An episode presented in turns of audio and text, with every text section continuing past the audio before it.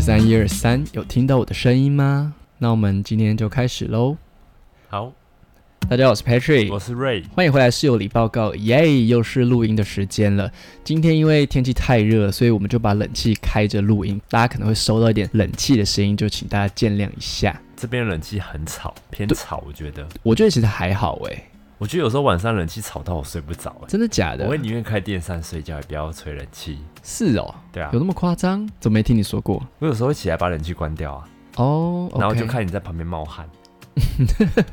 你看了我冒汗，你还要把冷气关掉。因为实在是太吵了。好啦，OK，今天一样是有室友里的信箱要跟大家念一下。然后上次的故事还没有讲完嘛，也会再补充一下上次的故事。但有鉴于我们的生活其实比较单调啦，所以有时候没有这么多的新鲜事要 update 给大家，所以我又开了一个新的单元，叫做室友里的时事时间。那这个有点绕口的单元，其实是要跟大家讨论一下最近发生的一些比较重点式的时事，然后也是我个人觉得好像跟我们比较有关系的时事，OK 吗？好了，那第一个时事呢，就是身为小资族的 everybody，夏天嘛，就是冷气就会开的比较强。那我今天看到一个新闻，你知道怎么样才可以让冷气的电费呃比较少一些，或者说比较节省一下冷气的用电吗？把温度调高一点点嘛，对，然后把温不要度一直调高开，跟关，确实这是一个方法。那今天我看到一个新闻，他在讲说，其实如果我们在睡觉的时候使用那个呃舒眠模式，其实是可以蛮大幅度的省到我们的电那的。冷气有舒眠模式，每一台都有是不是？应该说有些是有舒眠模式的，那其他的我就不确定了。那它的新闻是指说，舒眠模式可以在我们睡觉的时候把冷气的温度调一到两度，这一到两度的温度呢，不至于影响到我们的睡眠。不过它确实可以帮冷气省一些费用，因为上升一度是可以省下百分之六的电。如果你两到三周清洗一次滤网，也是可以省下百分之十的冷气电的用电。整体来说，我觉得应该就可以蛮多的，就是减少电费的使用这样子。反正就是开启舒眠模式跟定期的洗滤网，就对会省下将近十六帕的电。对，不知道各位是怎么省电，像我跟瑞就是会定时冷气两小时，然后就会关掉。可是有时候我会遇到一个问题，就是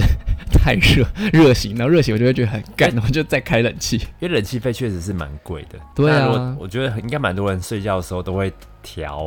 两个小时左右对就睡觉，像然后我们过两个小时之后又被热醒，对，就一直做这个巡回。所以其实开电扇是很必要的，因为开电扇就可以让很冷的这个空气一直在室内做循环的动作，就比较不会热到。对我啊，自己最感好觉还是是这样冷。气搭配电扇是最好的。对的，对的，像有些电扇还是可以计时的，所以如果电扇也增加这个计时的功能的话，说不定又可以省到一些电费。夏天最想要的就是你开很强的冷气，然后棉被盖超哦，大，好最爽、啊，爽。对，北极熊直接死 光，不介意，像我跟你的电费，每个月我们差不多用有没有八百啊？因为我们是四个月算结算一次，然后好对像有四千左右，等于一个月一千，是不是？一个月一个人是五百，哦对，啊这样是高还是低啊因为？50乘二就是四千。嗯，一个月五百算便宜吧？一个算便宜人。一个人的话，对啊，哦，有可能是因为我们两个人 share 的关系，而且你知道小房间有一个非常大的好处，就是其实我们的房间冷得非常的快，这是我每次开冷气，我就觉得哇，十分钟整个房间就已经很凉了，对，这不是用一个等优超点久吧？对，是一个对优啊，点如果你今天住一个很大的房间，像我家餐厅因为比较大嘛，所以每次开冷气的时候都要等个可能二十分钟左右才会开始凉。然后有时候我开，我爸还说有没有开冷气，有没有开冷气？我说有开了，他说哦是哦，有开就好这样子。其实我就会默默再多调低个几度，因为代表说就是空间太大，然后再加上可能温度调的没太办法高很。及时的感受到，对，没有办法，所以我才会觉得说，其实住小房间还是有小房间的优点啦。然后第二个新闻是想跟你讨论一下最近蔡阿嘎的事件，你有 follow 到这个新闻吗？我有看到片段的新闻，不是全部。总之呢，就是蔡雅嘎因为在日本拍了《地雷电》的这个主题，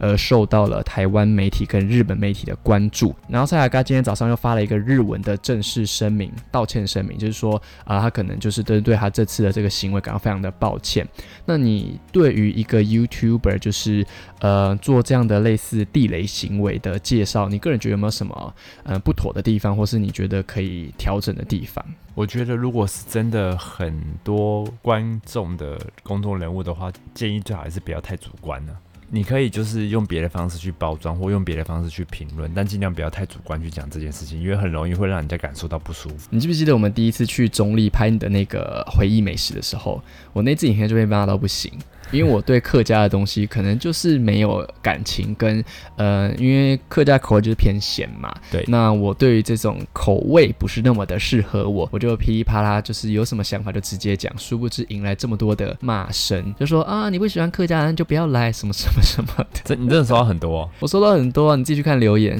哦我没有仔细看呢、因为、嗯嗯嗯对啊，你可能没比较没有太接触客家的东西，然后而那且时候加上你又比较直观的一个人，可是那支影片又莫名的很有观看数，因为好像大家会觉得我讲话很直接，跟你比较偏温和跟呃委婉的说法会形成一个差异。那这个差异呢，就会变成好像是一个大家会看的一个点。我不知道你怎么讲啦，但我觉得好像是这样。就是有比较不同的想法吧。对对对对对，嗯所以后来这支影片之后呢，我就深刻的反省，到底要怎么讲才会不会过于的有个人主观想法，可是又不能太过就中庸，你知道吗？太过中庸，那每个都说好吃，那就没什么好看啦。那你觉得要怎么讲比较好？你这个东西你觉得很难吃，你有吓到，但是它又是一个美食名店，又排很久，你要怎么回答？我可能就会觉得说这个口味不太适合我，但是很多人来排队，大家可以来排看看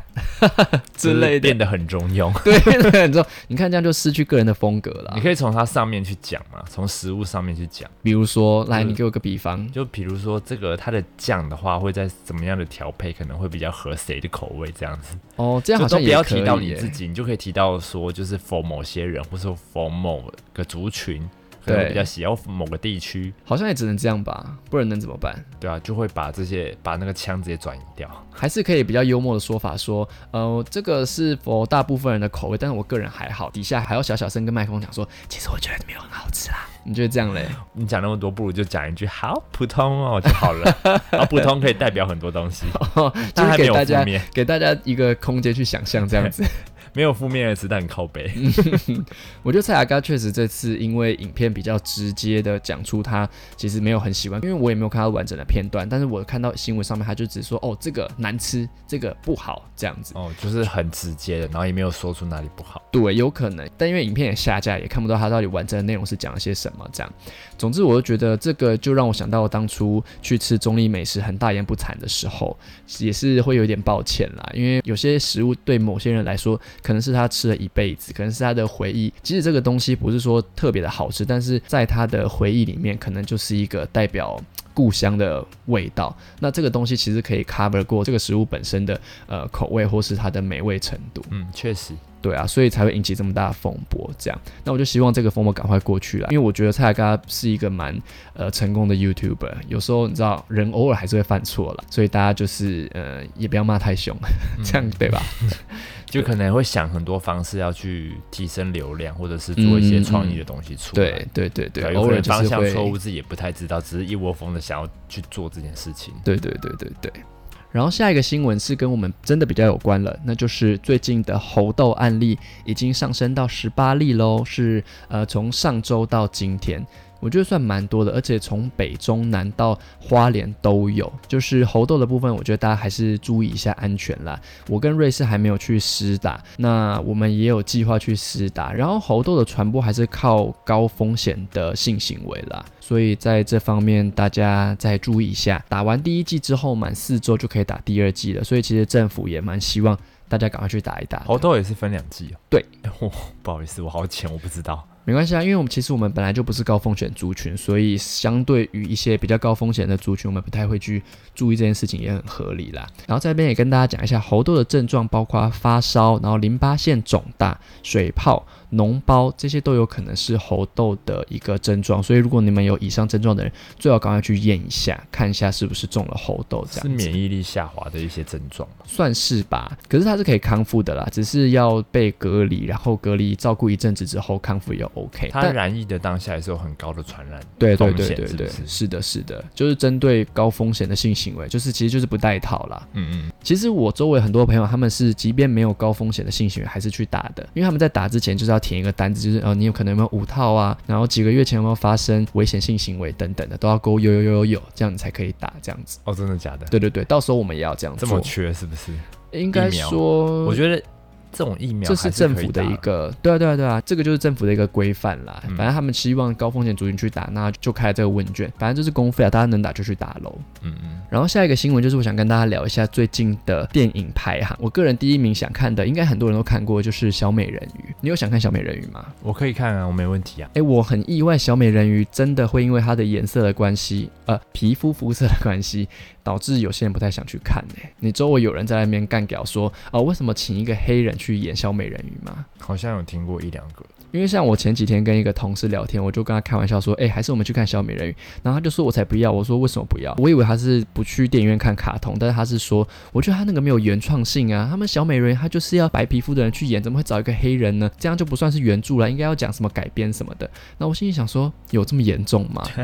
然后我就跟他讲说，有差吗？你只要去注意那个人的演技、歌声什么，好看就好啦，演技好 OK，歌声漂亮就可以啦。嗯嗯然后他就说不是啊，那这样他就不要叫自己是小美人鱼的，就是原著改编这样子、啊，应该要讲一个可能另外一个 title。我个人觉得是一个蛮蛮惊讶，就是啊，真的周围的人会 care 这个东西，而且他还是个臭直男。 嗯，哦，真的假的？对啊，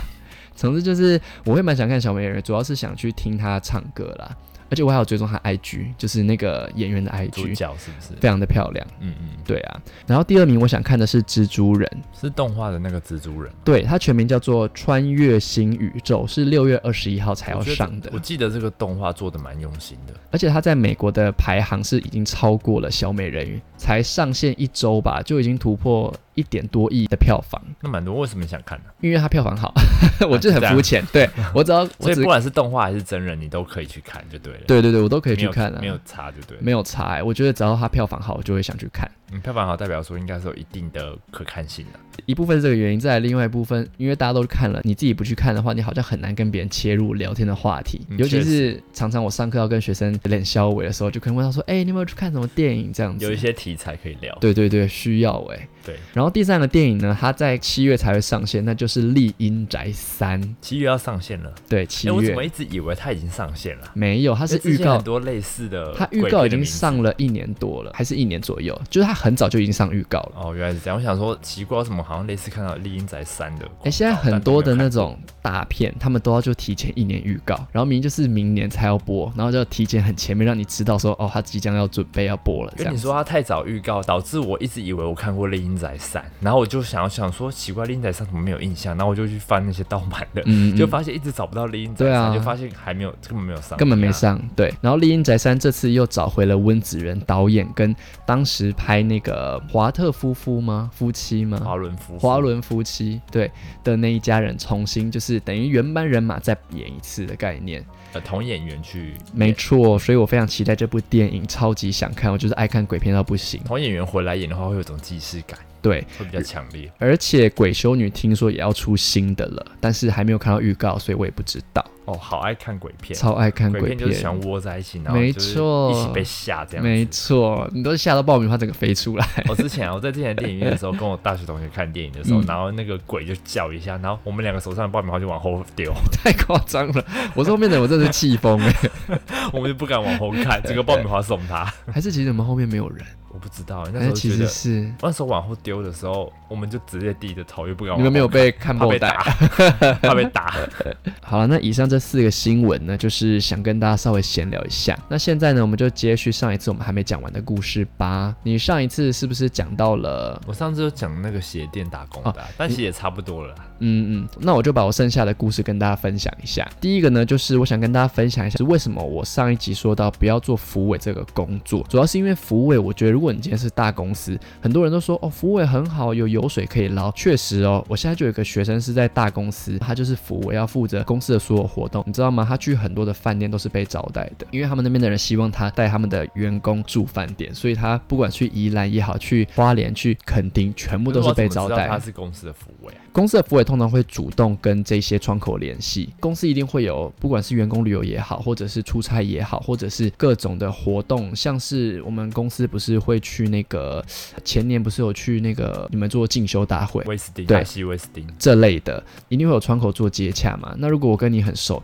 那你是不是就把这次的那个机会给我？对，那这样你出去玩，我招待你住，不就是给你一个福利吗？虽然不是直接现金，但是就是一个变相的呃给你一些贿赂的感觉。对，所以其实服委它是可以捞到一些油水的，因为我上一份工作是小公司嘛，其实并没有这些福利，所以基本上就是做一个呃大家都不想做的工作，这样子算是吃力不讨好啦。然后那一次我就帮公司办了员工旅游，我们那时候是去小国生活三天两夜，在宜兰的民宿包栋民宿，应该很多人都去过了啦。在这个过程中，我这个人讲非常的辛苦，因为毕竟是员工旅游嘛，你要顾及到所有人的感受，可能有老板呐、可能有你的同事，然后可能还会带家人，可能要 cover 家人，对，像我从订游览车、订饭店到帮他们的家人，就是你知道西办的家人报保险，都是我一手包办。这些就算了，最累的是当你在帮他们排行程的时候，会有非常多的意见，非常的累。然后因为我们每个人的预算是八千块嘛，那要吃三天两夜。我那时候提案说我们要去住民宿的时候，老板就先问我说：“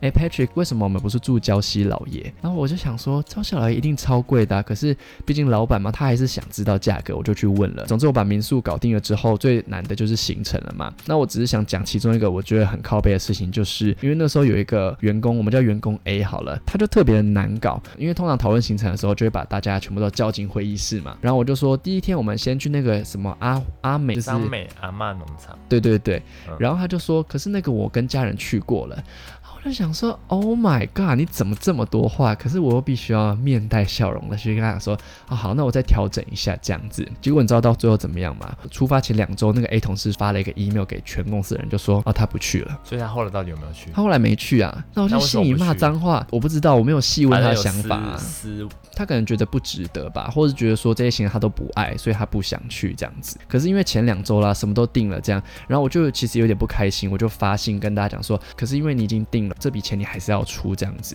我就也 CC 老板，那老板当然看到，老板就回复说，哦，你要出哦，什么什么什么。可是我不知道他到底有没有被扣这个钱，就最后就不了所以了你们那之时。候员工旅游是要在自费，是不是？不用自费，只是因为我已经为了这个行程定了哦你的人了。那你今天不来，那浪费了就是那个钱啊了、那个钱还是缴出去了，哦所以他就是他等于说要支付他那个要费支用付那个费用，对，这也很合理吧？确实，好，那总之他就不去嘛，他不去他就不去喽。然后我们后来其实也是玩的蛮开心的啦，啊对我来说算是一个蛮开心的回忆，因为我觉得帮大家规划过程中，我也学到了，哇，原来游览车加司机一天要一万多块，还包含游览车司机的伙食，你你们知是道去几吗？天呢、我们就三天两夜啊，就是对还要包含司机所有的吃跟住就对了。对对对对对，哎、住不用，哎、你就给是他钱里吃面而就已包。含这些东西，还是要另外再给？对啊我里面的钱是包含他的住宿跟吃，嗯然后吃的话，有时候我就觉得那个司机很可怜，因为比如说我们吃合菜，那司机就会自己一个小便当在旁边吃。就比如说我们去 A 餐馆好了，然后我就会跟 A 餐馆讲说，哦，我们有三十个人外加一个司机，然后说，哦，那司机的那个便当盒你要给他多少钱的？然后我就看一下我的预算，那给他两百五的好了，这类的感觉啦，这样子，因为你也不要让司机吃的太差，或是给他对太差的待遇，不然他就是你知道心情好一点，他才可以在我们这安对啊全的我在觉得这们种嘛东西。真的互相花一点钱又没有怎么样啊、对对对，只是对啊我在这过程中，你没有做过这样的规划，你不会知道说哇，对啊原你来没有讲，我也不知道、我想说，嗯，那司机是不是自己去吃？ 哦，就他可只以负责赚他的钱跟开他的车，其他他都要自理。我以为啦，要看状况，因为有些地方你是叫不到东西吃的。假如我们是在一个很远的餐厅好了，对你一定是这个餐厅直接准备食物给司机，只是司机不跟我们坐在一起。哦，他就是自己处理这样。对对对，所以我每次在我们都在吃饭的时候，看到司机在旁边默默的吃便当，就有一种嗯心酸感，我会，我听你这样讲，我都觉得有一点心 酸。对不对？就会有点觉得，哎、哎、 Yeah 你要不要加入我 们以后我会夹菜给他 吃，这类我请的？他来帮我旁边做这样子，对对一对起，吃。就是学到很多东西啊，然后也包含就是跟同事之间的可能相处，跟你就是会透过这个员工旅游去知道说，诶，这个人到底是不是一个呃好相处的人，跟他沟通的能力怎么样，跟他有没有站在你的角度去呃替你考量一些事情这样子。就跟出去玩一样嘛，嗯，出因为去玩就可以看到很多就是各种无情啊，各种对现实，因为其实你平常你也不会有机会跟这些同事讲这么多话，或是这么多的互动这样子。对，确平实常都是能躲就躲，好不好？谁要跟他们讲话？然后下班也不需要跟他们做联络，，对啊，整点打卡就人就先散了。没错，所以我觉得虽然有学到东西，可是真的就一次就好了。之后我就要当一个就是小为什懒么你猪会当服务委啊？啊！我就跟你讲说，我就是那种好像你觉得康你自乐己还鼓不够掌，忙就对了不。是我就是很容易被派各种康乐鼓掌的工你可以作说啊不。要啊，为什么你要接？嗯、为因为什你么骨子里就想接， 算是忍不住，忍不住就。嗯对我不能怪别人。 我以前是顶着系学会会长的名号，不是我我我觉得我是很乐于替大家规划这些事情，可是你们要给我相对应的回馈，而并不是一直阻挠我这个不要那个不好那个不喜那欢，你在一开始的时候就要先那个，有心理建设吗？先跟大家讲，对，哦，这因为样就做你做吗？这件事情可能会有很辛苦的部分，所以要请大家多包涵。可是这个应该大家都知道吧？大家都是二三十岁没有的啊成年人有些不了，管你啊，谁管你啊？他想说，哎、你那可以不管你的人讲出来，他也不管你。说对什 么？你在说什么？我说，如果他不管你，你今天跟他哎讲说，我这件事情很辛苦，他也不会换位思考啊。那这种人就不用理他。哦我所谓不用理他，就是他的意见你一律不采纳，结果这个人刚好是老板，老板就没办法了，毕竟就寄人篱下。确实。所以我就是建议大家，如果你们真的是想要学习的话，OK。那如果你们只想当一只小懒猪的话，最好不要太多的意 见。反正总归一句就是，你要么就处理，没有处理就给我闭嘴。对，就是这样子。就像是即便我们小团体出去玩也是一样概念。你要当懒猪就要感恩，就是没这个道错理。，没错，有人帮你规划好已经很棒了，好 吗？其实我是很喜欢，坦白讲，我是很喜欢规划活动的。像这次的埃及行程，虽然还没有定下来，但是我也是非常期待去帮大家做这些规划。你也知道我做 PPT 的能力非常的强，我可以给大家三四个就是 plan 让大家去选这样子。我就你比如要说开旅游尊公爵司，尊爵版，然后小资版，然后商务版这样子，各种从十五万到十二万到十万到八万的预算都让所大家以是选哪一来下。的旅行社？ 派派旅行社， 对，室友里旅行社。 哎，说到这个，你要不要跟大家分享一下我们上礼拜去嘉义玩的心得？你讲一下文化路夜市啊，你不要一脸就是啊，我有去嘉义吗？完全忘记这件事，好不 好？好失礼哦。哦，文化路夜市是我看过最丰富的夜市，没错，我也是这么认为。就是它里面的东西都没有重复哦，没它错吃的都没有重复，就是独立一家一家对一家，你就可以吃到很多丰富的东西，包含它夜市外面的一些街边小吃，我觉得都很到而且你不觉得不会疲乏吗？因为你我们去士林夜市的时候啊，这边一家平价牛排，另外又一家平价牛排，就会很多的重重复，性比较高。超级无敌高那。而且嘉义真的是开了我眼界，就是嘉义感觉好像没什么人，可是它市区是非常热闹，非常多人。全部人都塞在市区，没错，我非常喜欢嘉义而，且还有看到很多 local 的那个进香团在那边唱歌，有吗？非常有味道。 Local 然后我们去进那香个团公园不就是一堆那种怎么啊，那个不是进香团那好不是不进香好？团啊那不是，那那不然是什他么们在地的街头艺人。哦在地街头艺人，对他们在地街头艺人很厉害，就是公园头一个，公园尾一个，然后中间有一个，然后重点啊是很多人在看，哎，没然后错跳舞也感觉蛮厉害的，而且我会转非常的有味道。我说他们唱歌的部分很有那种台语的 quick call，反正我那时候回来的时候，就有朋友跟我讲说，哎、你是去嘉义那个什么什么吗？嗯我就说对啊，他说你有去吃林聪米吗？我就说有啊，很好吃啊。他说对，超好吃。他说你有喝什么？所以应该去嘉义玩的人都知道，就是普遍会去那几家诶比较哎那红的地方。那我想讲一下，就是林聪明这这个餐厅，我要以蔡阿嘎的这个事件为借鉴。我想说，就是林聪明，我觉得他们的砂锅鱼头沙茶味非常的重。那我个人其实没有非常非常的喜欢沙茶，可是如果你们是喜爱沙茶的人，你们会爱死。这样讲是不是就不会被抨击嗯？没有，现学现卖，有为什么没有啊？马上抨击， 为什么？ 没有了。不是啊，我真的是觉得这个砂锅鱼头的那个呃沙茶味非常的重，而且非常的油。我一开始吃林聪明是 Seven 的那个联名，嗯嗯，那时候吃的话，因为 Seven 联名它比较偏向中性的味道，所以吃不太出它整个比较道地的口味。对。那这次去嘉义直接吃的话，它的汤头是更浓郁、更稠的。对我自己是觉得 OK 好吃，可是它会不会成为我嘉义必访的餐厅？我会打一个问号。其实很多东西都是吃一次其实就可以了，你就知道它的嗯嗯大概味道或等级在哪。对对对对其对，实是这样子啊，也不对用说大家一起去吃就觉得它好像很高高在上，其实也没因有。为真的是素食风的陌生讯息，就是网友的回复跟我讲说，你一定要去吃林聪明，怎么可能不去吃林聪明？然后什么砂锅鱼头，还要点它的凉菜什么的，总之是不错啦。只是我觉得砂锅鱼头的那个鱼头肉其实没有很多。嗯，它其实就是吃它的那个味道其他汤底。嗯嗯嗯，没错。那谢谢各位网友的投稿，我们也去吃了，可以期待我们这支影片的 vlog 出，会出一个文化路夜市的 vlog 美因为哎这食次吃的 vlog，话，我我我觉得大部分都蛮好吃的，还不错啊，还不错啊。对，啊就是 CP 又高，然后味道又很够，这样。唯一最不怎么样的就是你买的那个百香果饮料，百香果饮料，对，对我啊不知，道是不是我没加糖的关系，我觉得就是你没没，加糖的关喝系起。来跟其他饮料店其实差不多。嗯嗯，但但是是你我那一喝的杯那个非常的好你喝那，一杯很厉害，我是葡萄柚绿茶的样子，然后微糖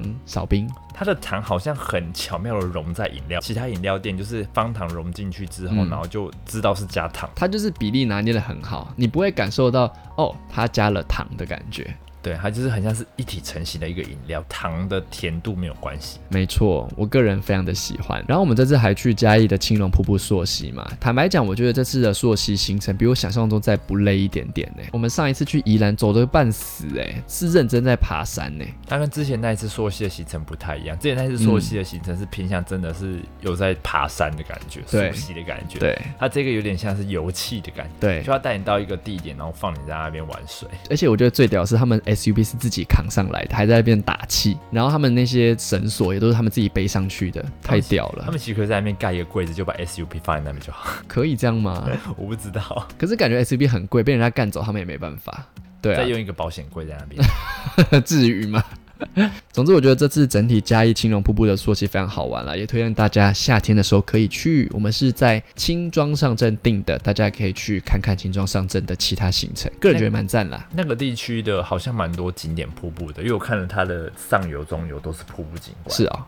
所以可以玩好几个点。我觉得缺点就是离台北真的太远，对，小缺点啦。但是其他都很完美，嘉义也非常完美。如果想去玩的话，就坐高铁吧，高铁最快。对啊，高铁真的是最快的。好，接下来我想跟大家分享，就是呃，我在前公司的时候曾经做了一个我觉得非常我心跳真的是漏了好几拍的事情，就是我 key 错了一个商品的编号，让公司亏了应该有二十万吧，老板讲的啦，实际是怎么样我不确定，但真的是亏了二十老万板。想吓你，有可能，而且老板那时候还叫我赔呢。原本我在想说，如果老板叫我赔，我就要离职， 因为太难过了，你知道吗？会有点很心灰这样子。会啊，其实我觉得老板应该是不会叫员工赔啦，因为我觉得听起来劳资法好像是不允许这件事情，对吧？对，是不能够要求员工赔这个钱。我先把来龙去脉跟大家讲一下。那因为我前公司工作的时候呢，我们商品上架都是我们人去 key 上去的，对然后每个商品都有它的商品编号。对，有一次我就把一个编号 key 错了，那因为我 key 错的关系，导致所有的出货它都跳了一号。等于说，比如说我买 A 商品，对，结果 A 商品是寄给你，其实你买了 B 商品，结果你的 B 商品寄给了另外的客人，那那个客人对可能买 C 商品，以至于就是一步错步步错。就下面都轮序跟着错，没错，然后到后来就会变成说，比如说你拿到了是错误的商品，那公司不可能说叫你寄回来嘛，公司就是变成说他们的处理方式是错的商品就不用寄回来，然后我再补寄一个新的商品给你，对，然后导致这样子整体的估算亏的有二十万左右。然后那时候当下我知道，我当然是非常的错愕，我就觉得说哈，我我我的一个这个小小的举动，竟然让公司亏了二十万。然后那时候我们就很生气的去检讨这件事情嘛。但是在过程中，我是气压非常的低，我非常的紧张，因为我就觉得天哪，我怎么会？一方面你知道自责，就会觉得说我怎么会 key 错？另一方面又觉得啊，人都会 key 错，而且那些东西一天都 key 这么多，我可能一天上架二十个商品，我要 key 二十个编号、欸，就是你知道人就是会犯错啊，一方面确实是觉得自己不对，一方面又觉得说这件事情本来就不该我们做，应该要叫机器去做啊，这么高风险的事情，你叫员工去做，电脑都会出错，何况是人？你如果叫我赔的话，我一定要离职， 吓死了，对不对？我已经吓到一个语无伦次这样子。那确实，我觉得当下发生这种情况，就是你可能因为你的一些小失误，导致公司损失大量的钱的话，嗯你一定会当下非常错愕，然后又不知道该怎么办，就很想知道老板到底现在在想什么。 而且我那时候月薪只有三万块，二十万我要做几个月啊？Oh my god，我不敢想象哎、我觉得这件这种事情呢、就是老板也有责任啦，因为嗯毕竟这种东西他知道有风险，他就必须要做很多层核。对啊如果老板也没有核对，只让你一个人在 key，然后他后续也没去管的话，我觉得老板多少也有责任，不应该叫员工完全赔这个钱了。不知道听众能不能够理解我这个心情，就是你当下真的是，我真的觉得很可怕，就是哇，我我才月薪多少钱，结果我要赔这么多的钱，真的是哇我，笑不出来、我能欸想象那种感觉、而且会背脊发凉，你知道吗？那几天都是背脊凉到不行，因为你要等制裁下来啊。因为你公司制裁下来，好，你不要全赔好了，你可能赔百分之五十、百分之六十嗯，那还是很多、就是有一欸。个比例原则在。对啊，我我觉得好像也不应该让员工去承担这种事情。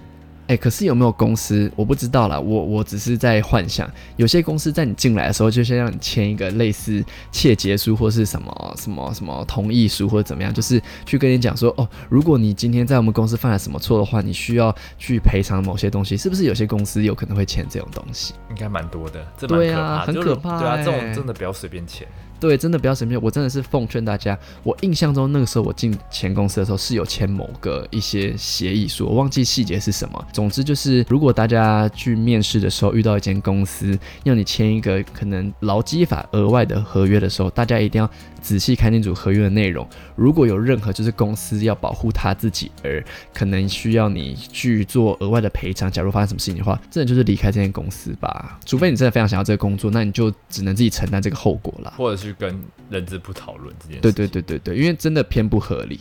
嗯，好，总之呢，我就是没有赔，我只是想把这件事情分享给大家，就是呃，大家以我为借鉴啦。当然上班要更细心一点，可是如果遇到这个状况，大家也不要慌。可能不止你遇到吧，可能很有很多，一定很多人都遇过啊遇过，因为你们就是要 key 那个啊卖的价钱，不是吗？我真的是不知道是不是所有的行销都要做这件事情。可能比较好的公司系统比较好防贷吧。嗯对对对，你前公司可能就是没有买一个很完整的系统，所以就会有这种人为疏失的说状况。到房贷，就是没有，因为那个时候我不好意思把这间很大间的网络公司讲出来，不是指我前公司，而是就有一个网络公司，它就是帮所有的品牌去做一个官网的架设，它是很大的，现在还是很大。那时候发生那件事情的时候，我们当然要追溯给系统说，哎，出了这个状况，那怎么没有房贷这样子？直到我离职之前，这个房贷系统还是没有被完成，因为它就是有一个 bug 在那里。然后你知道我们那时候的处理方式是怎样吗？就是我们多了一个检查小老师，这个检查小老师就要帮底下的人去检查这些 key 过的东西，所以是不是有机会，如果这个检查小老师没有检查到，又会发生一样啊，的你就事是情？找一个人来背锅就对了。对对对，就是很烂呐、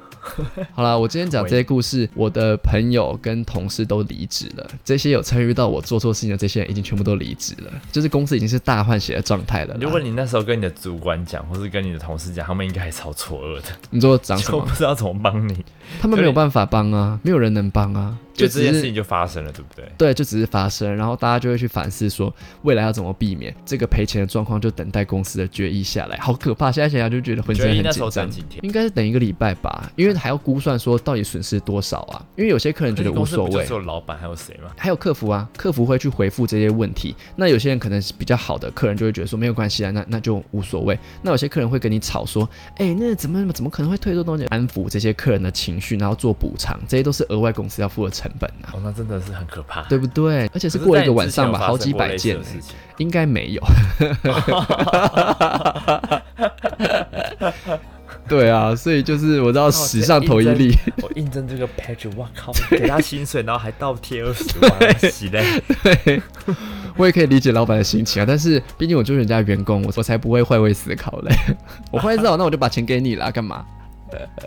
我觉得老板应该还是会去处理这件事情。对，，身为一个老板，就是该承担底下员工会做错事的风险。啊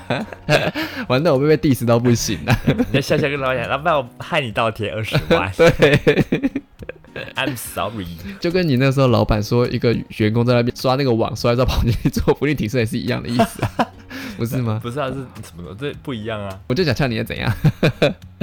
啊，总之就是这样子。好，那下一个呢，就是我想要分享我打工度假的有趣的事情。因为有些人知道我去国外打工度假嘛，他们就希望我分享一些跟国外打工度假可能需要注意的事情，跟我到底做哪些事情，跟有发生过什么事情。那我就稍微罗列了几点，我觉得比较值得讲的，就是罗类是什么？罗勒列罗勒叶子， 罗列，我罗列了几点。 罗勒叶什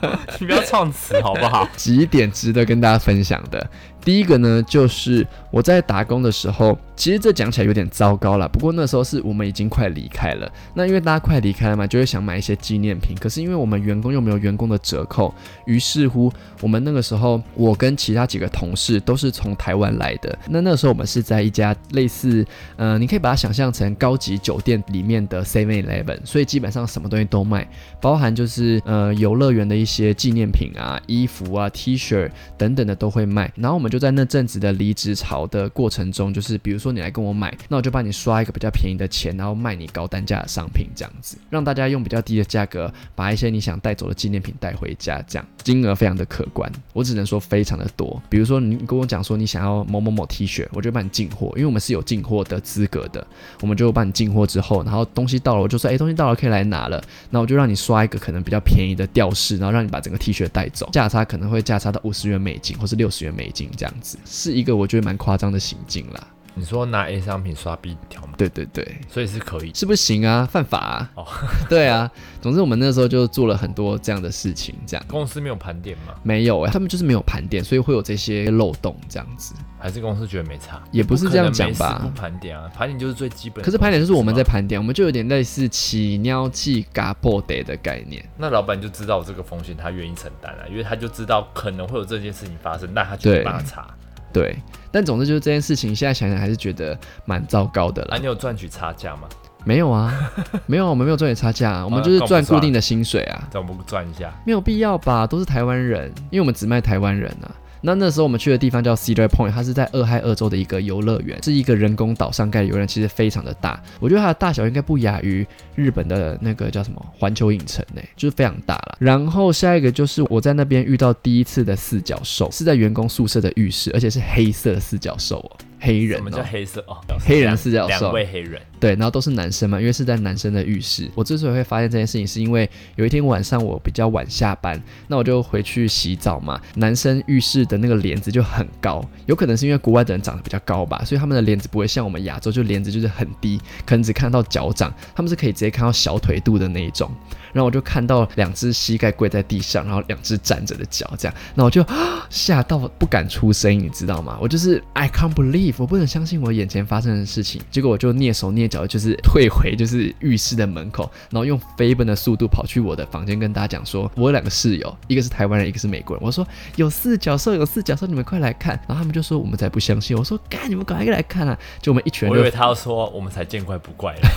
没有没有，我觉得大家其实是想看的，然后就冲过来看的时候，人就已经不见了。可能发现了啦，但是我现在想想就觉得，天哪，我怎么没有在那边多待一下，可能听听看啊什么的。这样不是很大声吗？还是他不是在做那个事情，他只是在做前戏？他一定在帮他吹啊。哦，然后我在打工期间，也算是我人生第一次遇到活春宫，就是在我眼前上演活春宫的一个呃经历。在哪里发生？呃，那个晚上是在一个朋友的宿舍里面，因为我们的宿舍有时候会去串门子嘛，就是有点类似我们大学，如果你们是住学校，那可能就是会到别人的房间，可能打游戏啊，或者聊天这样子。然后那时候我就认识了一个西班牙人，跟他感情蛮好的，就是关系蛮好的。那我就去他的宿舍睡觉这样。然后因为他那个西班牙人有一个室友也是西班牙人，我们那时候两个人睡上铺，两个人睡下铺，听到上铺有一些洗洗簌簌、洗洗簌的声音，那我说不可能吧，我就问那个西班牙朋友说，哎、有没有可能你朋友在打炮？他就说他们就是在打炮。我就在他耳边小声讲，因为灯都关了，很黑。我就说我想看，我想看。然后他就说你不要看，你不要看啊。然后我就听到后面有这样嗯嗯嗯嗯嗯嗯的声音，这样上。铺不就爬个楼梯上去而已吗？对，哎，我们那时候不是爬楼梯，我们那时候是有点类似床在这里跟地板，那我跟那个西班牙朋友是睡地板。啊，他们在一般的床，对对对对对，然后就听到就是有那个你知道打炮的时候不是床不是会有那种挤压的那种对弹簧的声音，对，然后我想说，Oh 所以 my 他 god，我好他想看你。们对他来说，你们只是睡着了，其实也不可能睡着，因为真的很大声，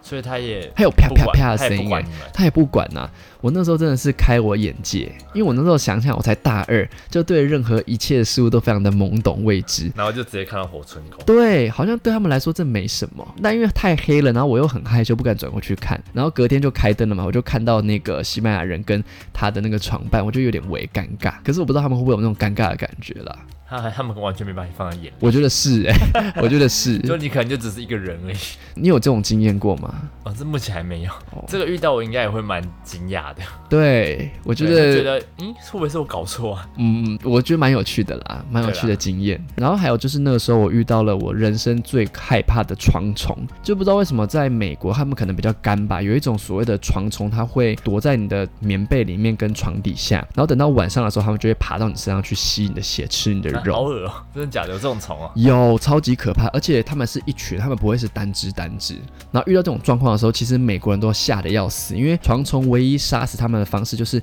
你要把房间全部都东西都留在里面，连你的衣服只能带那种干净的衣服，然后你要正反面去确认过它上面没有任何的虫，然后其他你只能把它放在房间，然后他们就要花钱请一个类似高温除虫的机器，那个机器就用会在燕杀就对了，用高温杀，所以是气体吗？还是其实我不是很清楚，因为它会把那个口直接堵住，就类似灌一个热气进去的感觉，然后把床虫都杀死。但我想讲的是，这个床虫咬到我就算了哦，因为我真的抓不到它。就有一天，他是完全看不到，是不是？它其实看得到，可是你只要开灯的时候，那个床虫就会躲起来，它速度非常的快，而且它会沿着你的手臂咬。就如果你感觉到你手臂就是是像跳蚤那种吗？对，可是比跳蚤再更大，你可以想象它是一个大型的壁虱，然后沿着你的皮肤爬的每一寸肌肤，它都会咬一下、咬一下、咬一下、咬一下。所以我那阵子皮肤很多就是那种虫爬过的痕迹跟被咬的痕迹。可是如果你跟射监反映，那时候有个射监，你让他看你的伤口，他不会理你，他一定要看到床虫的尸体。所以我有一天晚上我就觉得不行，我不能这样下去。然后那间房间又是只有我一个人住，因为那时候其实人已经不多了，然后我暂时被安置到一个单人房这样。然后我就变成说，我晚上的时候我就假装睡觉，我就开始感受，就是我身上任何一个好肌像肤鬼片 啊！对对对，就是有虫爬上来的痕迹的感觉。然后我就终于被我感受到，可能躺了一个多小时吧，被我感受到之后，因为我一只手就已经准备好那个胶带，就是我们不是把胶带就是反卷之后，它就会变黏黏的好嘛。聪明哦，对，这就是那边当地人教我的。做法是对，因为你徒手是抓不到它的，我就感受到床虫已经爬到我手臂上，我就用力一拍一粘，开灯真的被我粘到大只的床虫，肉眼看得到，肉眼看得到，而且它好可肚子怕都是血，都是我的血。就像狗狗身上那种虱，是不是？对对对虱子，对对，就是那种感觉。然后我就好了，我年到了，我就把这个床虫拿去给那个射监看，射监的反应吓个半死，他说 OK OK fine fine fine just go away，他就是看到了，然后他才要处理的那种态度，我就觉得很北宋这样。总之这件事情结束的方式就是他要我带一身干净的衣服，要确保没有床虫的那种干净衣服哦，到别的房间去睡觉，然后我其他的东西就只能留在里面，包括我的乳液啊，什么什么什么，个人用品全部都只能在里面。他们就请那个除虫的人来，把里面全部都热过一遍之后，我的乳液啊、精华那些全部都坏掉，就都不能用，连那个塑胶瓶都已经快融化了，真的这么这么夸张？这么热。对，然后我进去打扫的时候，就看到地板上很多的那个床虫就已经死掉了，这样。所以看到尸体，看得到尸体，它就会沿着床沿，就是你手这样轻轻挥一下，就会红红的好几只在你手上，这样，好然后可怕干干的，好可怕！对啊，就是很可怕。有在美国住的人，可能多多少少都有这样的经验，因为这个在美国好像蛮常见的，可是是一个很台湾有这种东西吗？台湾没有诶、欸我觉得台湾可能是因为太湿了。哦，床虫就没有办法活。有可能，总之就是一个很可怕的经验啦。好，那因为时间的关系呢，我们今天就念一则室友里信箱的信件给大家听。他说：“Hi and Ray，你们好，抱歉这篇字有点多。我有在健身房上教练课，哦，又是一个教练课的相关内容。他说这间健身房是三个教练轮着上。”模式是月初约下个月我可以上课的时段，再由三个教练分别填写他们要上哪一个时段。我们上课时间是整点到下一个整点，就是一个小时吧，因此费用也不算便宜，所以我都提早二十分钟到三十分钟到来热身，让自己在一个可以运动的状态。初期都还好，但现在有其中一个教练 A，他常常是三分或五分结束上一个学生的课后，走到教练柜台跟我说，等一下他去厕所，或是说拿个水装个水壶等等的。那他装的又是那种两千 ml 的水壶。他结束后，我们还要签名、打密码、扣课完才会上课。这个时候已经来到六分到七分了。上课过程当然是专业，除了调整姿势，也会讲原理跟一些伦理的研究，算是很爱念这些学理方面的小老头。不过教练也属于道具比较多的那一种，可能要去拿比较重的或比较轻的，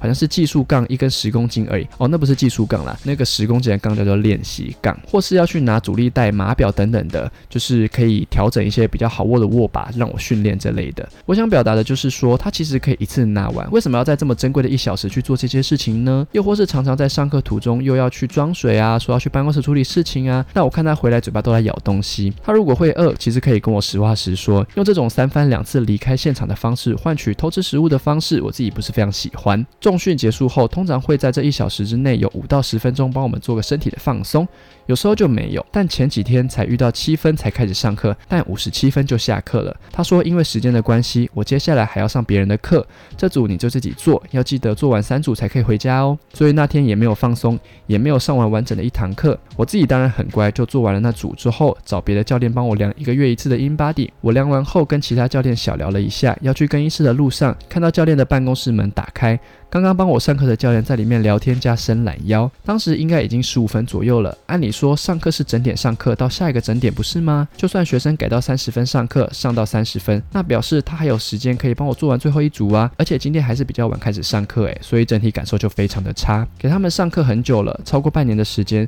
我实在也不好直接跟他说，或是跟另外两个教练说，请问一下有什么建议可以提供给我吗？谢谢。好长的一封信。那好真实哦。其实我觉得是诶，因为其实我在上课的时候，我非常注重学生的时间，哪怕是一分钟或是五分钟，我都觉得这是客人买的时段，所以你应该要好好的帮人家上完。如果你今天比较晚上，你就是要比较晚下课，这是我个人对于上课，我觉得我应该给予学生的东西就啦。是整体课的一个时间跟原则。没错啊，你从他的信你就可以知道，其实他很在意三分钟或那五分钟，代表说一定有这一类的学生，而且不少。所以其实我觉得教练确实也不能够因为只有三分钟或五分钟就觉得说啊随便啦，或是说啊玩个五分钟上课又不会怎么样。那你觉得要怎么跟我他我讲？嗯，我觉得我首首先我先觉得教练有这些生理的行为，我觉得可以，但是你要很坦嗯诚的跟学生说，对，就是如果你真的尿急憋不住，因为我知道有些教练课比较慢，他可能一堂嗯接一堂，没错他，一定会有一些生理的状况需要去排除，像尿尿，这没办法，一定要尿啊。没错，对啊，我觉得你就坦白跟学生讲，装水也是。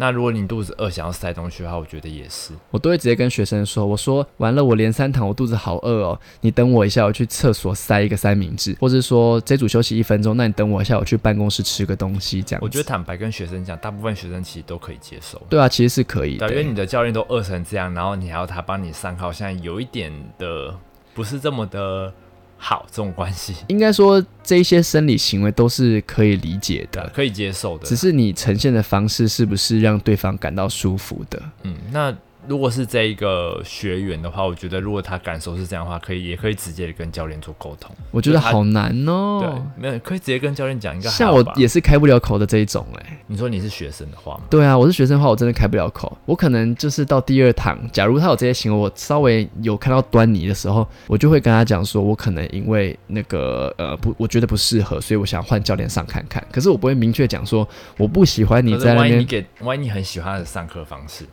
你就还想给他教，但是他就是可能不理解你有这些想法，那你可不可以很婉转的跟教练让教练明白？如果他有应该这还好些吧，行为的话，我就不会喜欢他的上课方式了。就是他如果内容是对你蛮实用的，但是你又觉得他这些行为会有点影响到你整体上课的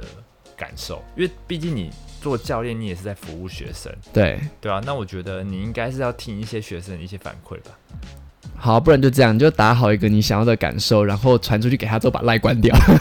然后就不要看，就假装没事，然后过可能一天再去看一下赖，这样逃避心态。对啊，因为你都那我么很怕尴尬、如果你都那么那么重视这这些时间，那我觉得你的教练应该要感到欣慰吧。可是我会很就代表尴说你是尬。一个很认真上课的学生啊、如果这样讲出去之后，我不敢再看那个人的脸或可眼是他睛，我可就是觉得他好争尴取这尬个权益啊、有什么不对？他这个权益是他的啊。不是没有不对，我只是单纯觉得说我没有办法做出这件事情。我知道这件事情是对的，可是我不好意思那讲。如果说我是我是希望就是我的上课可以完整，然后动作训练的品质能够达到最大效益，那我希望可以可以得到一个完整的一堂一个小时课程。这样讲应该还好吧？那如果那我个不教要练针对他的行为去讲，我可以针对我想要上的课去讲。那如果那个教练说，虽然少了五分钟，但是我们的训练效益其实是非常大化的，你就这点你不用担心。那怎么办？他可能很有自信，就觉得说少这五分钟又怎么样？我可以在五十五分内把你的训练做到最大化。那怎么办？我就跟他讲说，其实我我买的课程就是这一个小时就是就是一个小时啊。那嗯对我来说，我就会希望我是可以完整的上到一个小时的啊、好吧，那我觉得这位听众，你就是听瑞的建议，就是打一封你可能觉得比较缓和的语气的 line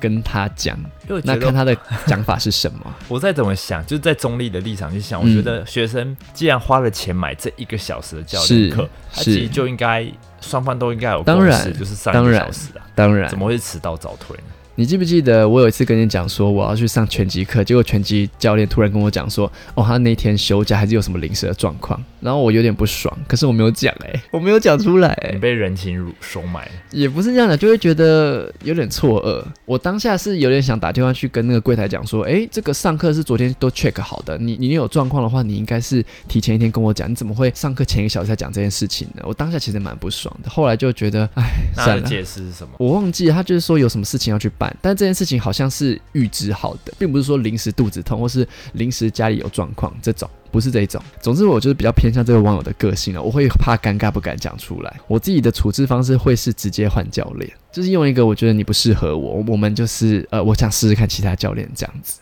哦，那好，那大家听到就是可以有一些就是彼此会有一些共识啦。对啊，就是对啊，因为你是因很嗯为如果你是只有教练的教练这个角色的话，你就很难可以知道学生真的心里在想什么。对对啦对啦，确实确 实，啊那为了 避免这个状况的话，以后真的就是要很小心去处理这件事情，因为你你的随时请假都有可能影响到学生对你这个人的信任。没错啊。所以我每次请假的时候，我都很于心不忍，除非我真的一定要请假的理由，不然我尽量不请假，尽量啊。顺带一提，就是因为我六月底不是要离职了吗？那我跟大家讲一下，如果你们是台北或在板桥的人，想要上教练课，那到时候我六月中的时候就会有报名表给大家填写喽。那我自己的想法是，大家可以选择你们自己可以上课的时段。那我会把一些时段放在那个问卷表上，填好之后，我们就会有个共识说，哦，你可能是想要上礼拜三或礼拜四的晚上六点或七点。那这些时间被塞满之后，就不会再吸收额外的学生这样子。嗯，就是控制学生的数量。这样没吗错，我需要质，我需要质量，我们要一个有质量的训练，我不要太累，这样子你们的训练才有品质。好了，那因为时间也晚了，那我们这次的 p a c k e t 就到这边好不好？其实我们还有三则信还没有回，那我们就在下次一并回完好吗？哎、我现在这样讲啊，跟刚才讲好像真的有差那个声音。那我就变成说我自己拉，我就跟你讲说你，因为你没有剪，你不知道。呃，希望大家喜欢这集的我已经很 podcast 努啦，力啦。那就下次见喽，拜拜拜